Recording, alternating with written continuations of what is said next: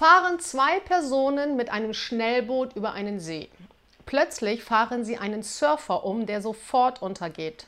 Einer der Männer auf dem Boot springt sofort ins Wasser und packt den Untergegangenen und schmeißt ihn aufs Boot. Er beginnt sofort mit der Mund-zu-Mund-Beatmung. Plötzlich meint der andere, hey du, du kannst aufhören. Das ist der Falsche, der hat noch Schlittschuhe an.